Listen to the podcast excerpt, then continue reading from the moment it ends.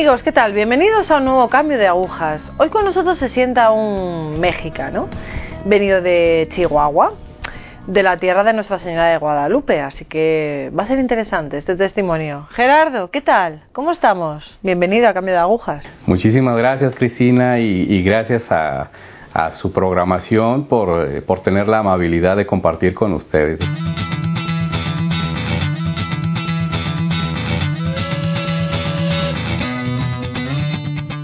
Bueno, pues vamos a introducirnos un poquito en tu vida, en tu vida personal, en tu vida de la infancia. Cuéntanos un poco cómo era, bueno, cómo eras de pequeño, cómo era tu familia.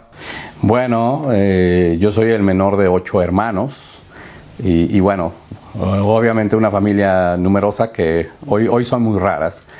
Y siendo el menor de ocho hermanos, pues yo veía, escuchaba todo lo que ellos escuchaban, la música, etcétera. Y nuestra familia, pues sí, siempre ha sido de tradición católica. Eh, pero no, siendo sinceros, eh, no vivíamos adecuadamente la, fe católica. Se nos instruía eh, en el respeto a Dios, en el temor a Dios, en el sentido y la significación de las imágenes religiosas, pero bueno, eh, nos faltaban muchas cosas que esas se fueron eh, adquiriendo con el paso del tiempo. En primer lugar, pues con la conversión de, mi madre.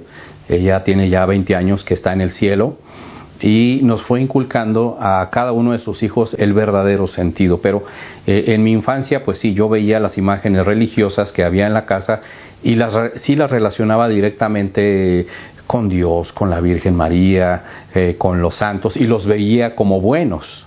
Eso, eso sí hablaba muy bien de la educación que teníamos en nuestros padres, pero eh, como dije, no, no teníamos una vivencia plena de la fe católica. ¿Cómo afrontas eh, la adolescencia, ese periodo en el que a veces nos alejamos de Dios? Mm, ¿Cómo la viviste? Bueno, yo puedo decir que mi alejamiento de Dios no vino en la adolescencia, sino en la propia infancia. Eh, el, el, grupo de niños de ahí del barrio donde, donde hemos vivido, Éramos un grupo bastante numeroso y habíamos de todas las edades. Eh, mi hermano Martín y yo eh, éramos de los menores de ahí y había una señora que, nos instruía eh, en el catecismo. Ella ya falleció también recientemente, pero nos instruía para prepararnos a la primera comunión. y yo creía, yo pensaba, y de hecho así lo interpretaba, que, mi relación con Dios era buena, porque yo desde niño manifestaba inquietudes de estar en el seminario, porque a mí me gustaba mucho, yo disfrutaba mucho las clases de catecismo. Entonces yo me veía automáticamente en el futuro ya siendo adulto como, como, como un sacerdote. Entonces se puede decir que yo estaba cerca de Dios, tenía clara la idea de Dios, eh, claro, en mi etapa infantil, en las limitaciones de mi lenguaje, de mi conocimiento, etcétera, pero puedo considerar que era buena.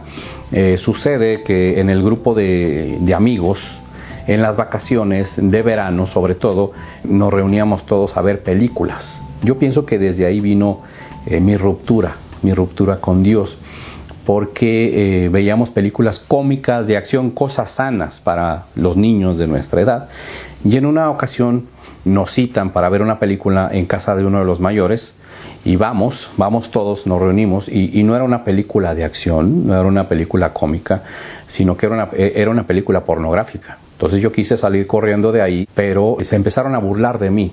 Entonces, para que yo no pareciera menos hombre delante de ellos, me quedé y no solamente me quedé, sino que vi toda, toda esa serie, toda esa secuencia de imágenes eh, dañinas. Hoy a la pornografía se le llama películas para adultos, pero no. La pornografía es la pornografía y ni siquiera un adulto puede ver esas cosas. Y mucho menos si es un adulto sano. O sea, bueno, quien ve esas cosas no es una persona sana, ni mucho menos quien las promueve. Pero bueno, eso, eso causó una honda impresión en mí, eh, un trauma bastante severo, pero ya cuando pasé del shock se quedó la fijación, de tal manera que pues yo ya buscaba eh, ver ese tipo de, de imágenes. Y bueno, mi sexualidad también se, se afectó en, en, ese sentido, porque yo quería recrear, siendo un niño, las cosas que, que vi por primera vez y que después seguí viendo con el, con el paso de algunos años. ¿Existe un momento clave de ruptura con Dios? ¿Alguna cosa concreta? ¿O ha sido algo gradual? Yo creo que fue un rompimiento gradual porque cuando yo vi esas cosas yo no acudí al sacramento de la confesión, ni mucho menos se lo conté a mis padres, porque me daba vergüenza, sino que lo fui ocultando y eso me llevó a, ya no tener tranquilidad en mi vida. Pues era un niño de yo creo que tendría unos nueve o diez años cuando ocurrió aquello.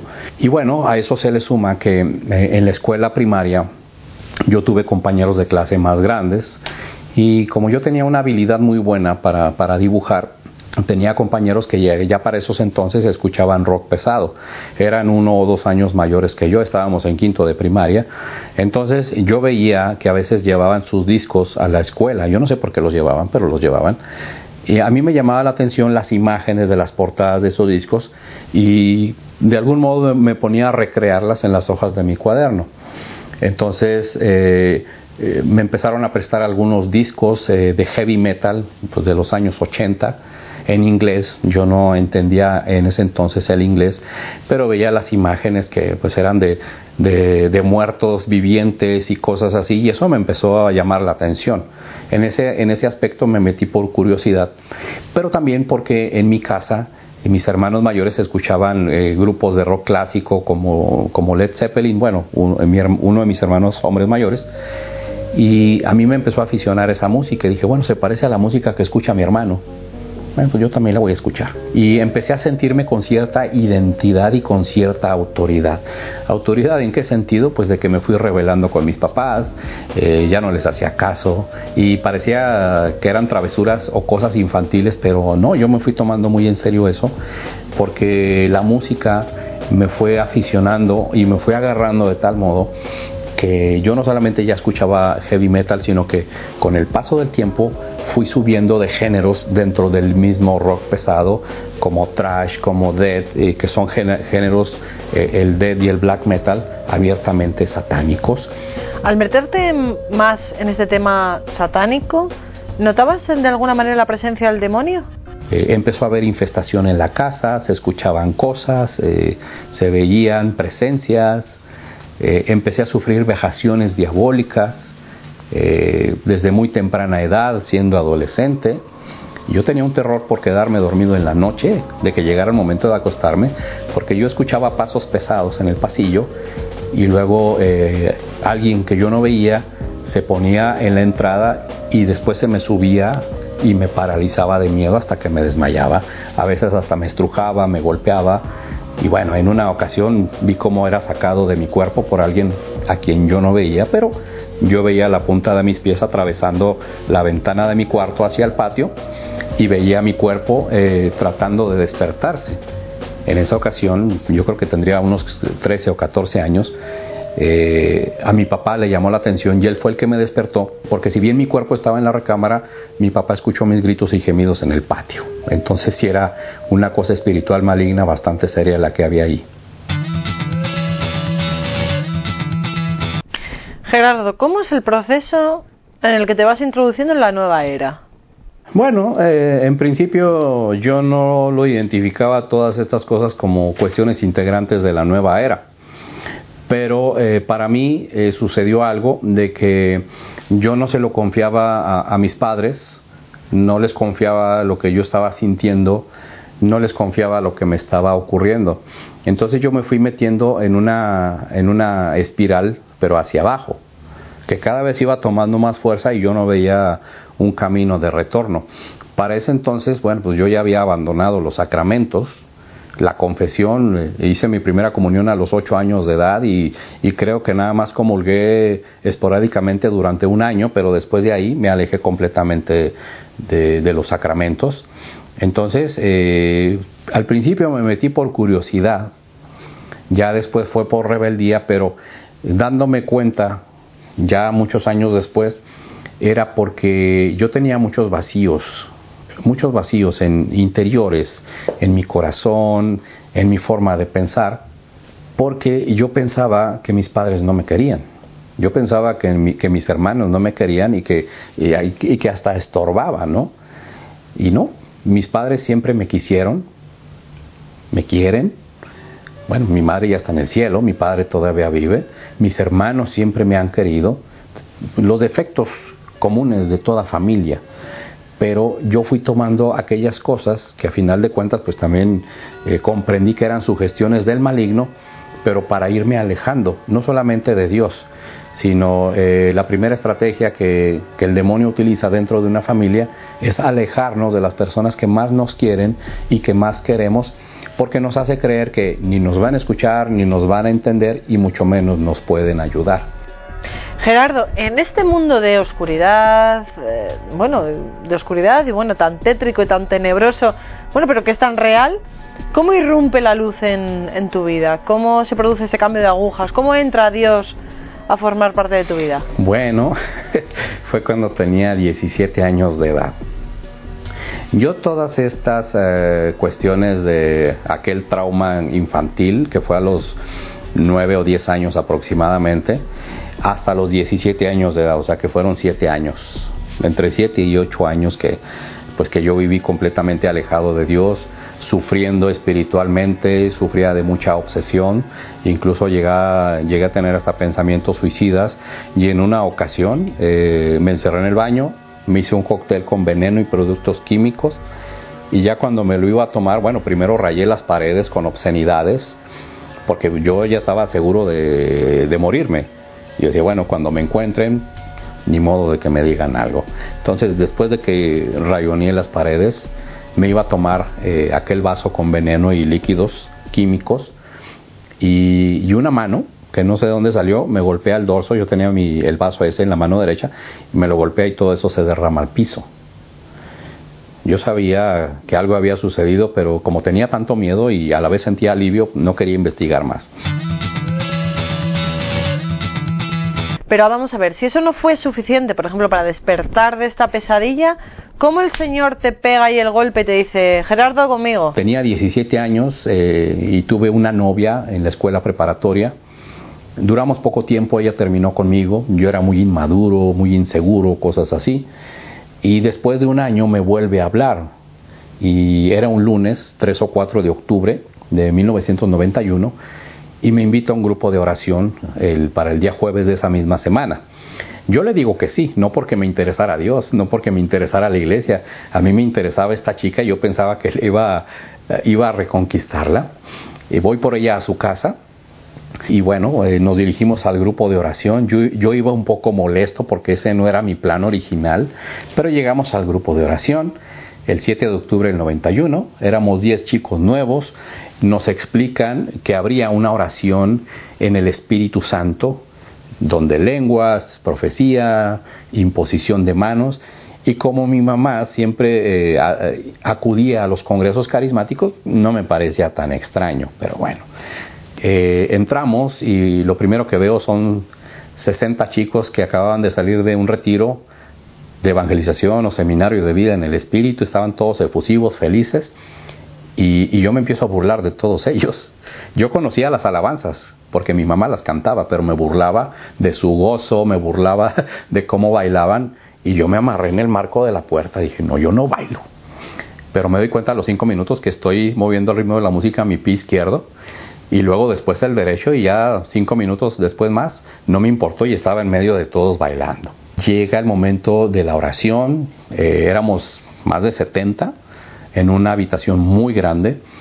Yo me siento en el piso, el predicador eh, empieza a hacer una oración y escucho sollozos, por un lado volteo y veo que es una chica a quien yo ya conocía, me empiezo a reír de ella y luego escucho sollozos por otro lado y volteo y era uno de mis vecinos y también me empiezo a burlar de él porque dije, bueno, este es muy rudo en la calle y aquí es un corderito, pues qué pasa. Pero llegó un momento en que el predicador cambia, cambia el sentido de la predicación o cambia las agujas de la predicación, yo no sé. Y lo que él empezó a decir, empezó a describir mi vida de pecado. Desde mi infancia yo vi todos y cada uno de mis pecados como en un flashback de segundos, pero lo vi todo con, con total claridad. Al principio me molesté y hasta lo volteé a ver porque yo preguntaba, ¿y este de dónde me conoce? ¿Por qué sabe lo que yo he hecho? Pero era el Espíritu Santo el que estaba hablando. Y me empezó a dar mucha vergüenza porque por primera vez en muchos años yo había sido muy arrogante, muy soberbio, y Dios trabajó todavía años más adelante conmigo para ir quitándome eso, y iba bajando mi cabeza cada vez, porque en mi nuca yo sentía un peso muy pesado. Yo estaba sentado en el piso, pero mi frente tocó el suelo, y yo no quería levantar la cabeza porque sentía mucha vergüenza, pero también sentía mucho asco y repugnancia porque vi mis pecados, vi mis pecados y me dio vergüenza. ¿Simplemente era un sentimiento de vergüenza o escuchaste o viste algo más? Empiezo a escuchar una voz muy grotesca que, me ordena, Cristina, salir corriendo de ahí. Pero una, era una voz que, aparte de insultarme a mí, blasfemaba en contra de Dios y eran unas blasfemias horribles. Y yo empecé a dialogar con esa voz, porque yo identifiqué que era el espíritu que me estuvo atormentando física, emocional y mentalmente por, por años. Y yo le dije, yo quiero salir corriendo de aquí, pero las piernas no me responden. Yo estaba completamente inmóvil en el piso, pero por dentro sentía como me, me movía violentamente de un lado para otro y eso me causó mucho pánico. Y, y sucedió lo inesperado. Sentí un toque muy suave en uno de mis hombros y escuché una voz muy dulce, pero muy firme que me decía, espérate. Y aquella voz grotesca aumentaba el volumen, la furia, las blasfemias. Y yo le decía, es que yo quiero salir corriendo de aquí, pero no puedo. Y por segunda vez escuché esa voz que me dijo, quédate, espérate. Sucedió lo mismo. Y hasta que en la tercera ocasión yo tuve que tomar una decisión, porque yo identifiqué que esa voz eh, dulce y suave, yo reconocí que era la voz de Dios. Y le dije, Señor, yo sé que eres tú y quiero quedarme contigo. Eh, en ese momento, eh, aquella voz emite un, grito largo, horrendo, y se aleja. puedo abrir los ojos, estoy todavía con mi frente en el piso, y solamente veo los pies de todos que están alrededor mío. En ese, en ese momento me, di cuenta que estaban eh, haciendo una oración de intercesión por mí para que Dios me liberara. Y Dios me liberó. Yo sentía algunas manos en mi cabeza, en mis hombros, sobre mi espalda, pero escuché también la voz de Dios. Y Dios me dijo, te he rescatado, hijo mío, de las garras del mismo diablo. Te he rescatado. Y quiero que sepas que te amo mucho. Amo como no, como no tengas una idea. Y también quiero decirte que voy a llevarte por el mundo para, para que hables de mí. Y yo no entendía nada, pero sentía esa maravilla. Aunque mis padres me amaban, mis hermanos también, por, mucha, eh, por primera vez en muchos años me sentí amado. Por primera vez en muchos años me sentí limpio estaba experimentando el gozo del amor de Dios, que Dios sabía mis pecados, pero Él me amó, me amaba. Y cuando me pude incorporar, eh, tuvieron que sacar, sacarme eh, cargando en peso porque no me respondían las piernas y duré 15 minutos mudo. No podía, las cuerdas bucales no, no, no respondían y después que pude emitir un sonido, al cabo de 15 minutos, fue para eh, lanzar un, llanto eh, desgarrador, pero que fue muy liberador también. Porque uno de los defectos de nuestras culturas eh, latinoamericanas es de que antes, ya ahora es menos, se enseñaba que los hombres no lloran y que no deben mostrar debilidad. Entonces yo me fui, yo me fui guardando resentimiento, rencores, todas esas cosas hasta que los, los solté ahí. Llego a casa, le, cuento a mi mamá y a una de mis hermanas esa experiencia maravillosa. Eh, se quedan impactadas y los tres eh, dimos gracias a Dios, estábamos llorando, alabamos a Dios y me fui a dormir. Y bueno, eh, antes de dormir ya en la oscuridad de la noche veo que en el techo se forma una nebulosa y veo que se forma un rostro grotesco y se empieza a burlar de mí. Me da mucho miedo y me tapo con las sábanas la cara, pero atraviesa y se me pone aquí nariz con nariz. y empiezo a rezar el Padre Nuestro y veo que se burla de mí. Pero empiezo a rezar el Ave María y es como si le estuvieran aplicando una llave de lucha libre porque emite una mueca horrible y se, esa nebulosa se desaparece. Gerardo, ¿cuándo acudes a la confesión para liberarte de todo esto? Un mes y medio eh, después asisto a, ese retiro de evangelización. Antes de ir al retiro eh, voy y me confieso después de muchos años. Y yo iba con un miedo terrible. No solamente porque hacía muchos años que no me confesaba, sino también porque el sacerdote que estaba confesando era sordo. Y le tenías que gritar para que él te escuchara. Pero no solamente te escuchaba él, te escuchaban los demás que estaban en la línea. Entonces yo, ay Dios mío, ¿dónde me vine a meter? Ayúdame. Ayúdame para que yo pueda hablar y decir mis pecados con verdad y que el sacerdote los entienda. Y aquella confesión fue maravillosa, fue maravillosa porque eh, otra cosa que me causaba miedo ese día fue que muchas personas salían llorando porque el sacerdote les hablaba duro, les hablaba muy duro y salían llorando. Y, yo ya estaba resignado a que iba a pasar lo mismo. Pero ese sacerdote, yo le confesé mis pecados y me escuchó sin tener yo que alzar la voz. Y yo creo que también el Espíritu Santo les tapó los oídos a los demás. Pero este sacerdote me, escuchó y me trató con mucha ternura, que yo vi que era la misma ternura de Dios. De tal modo que cuando asisto a ese retiro, conozco a Jesucristo en el Santísimo Sacramento del altar.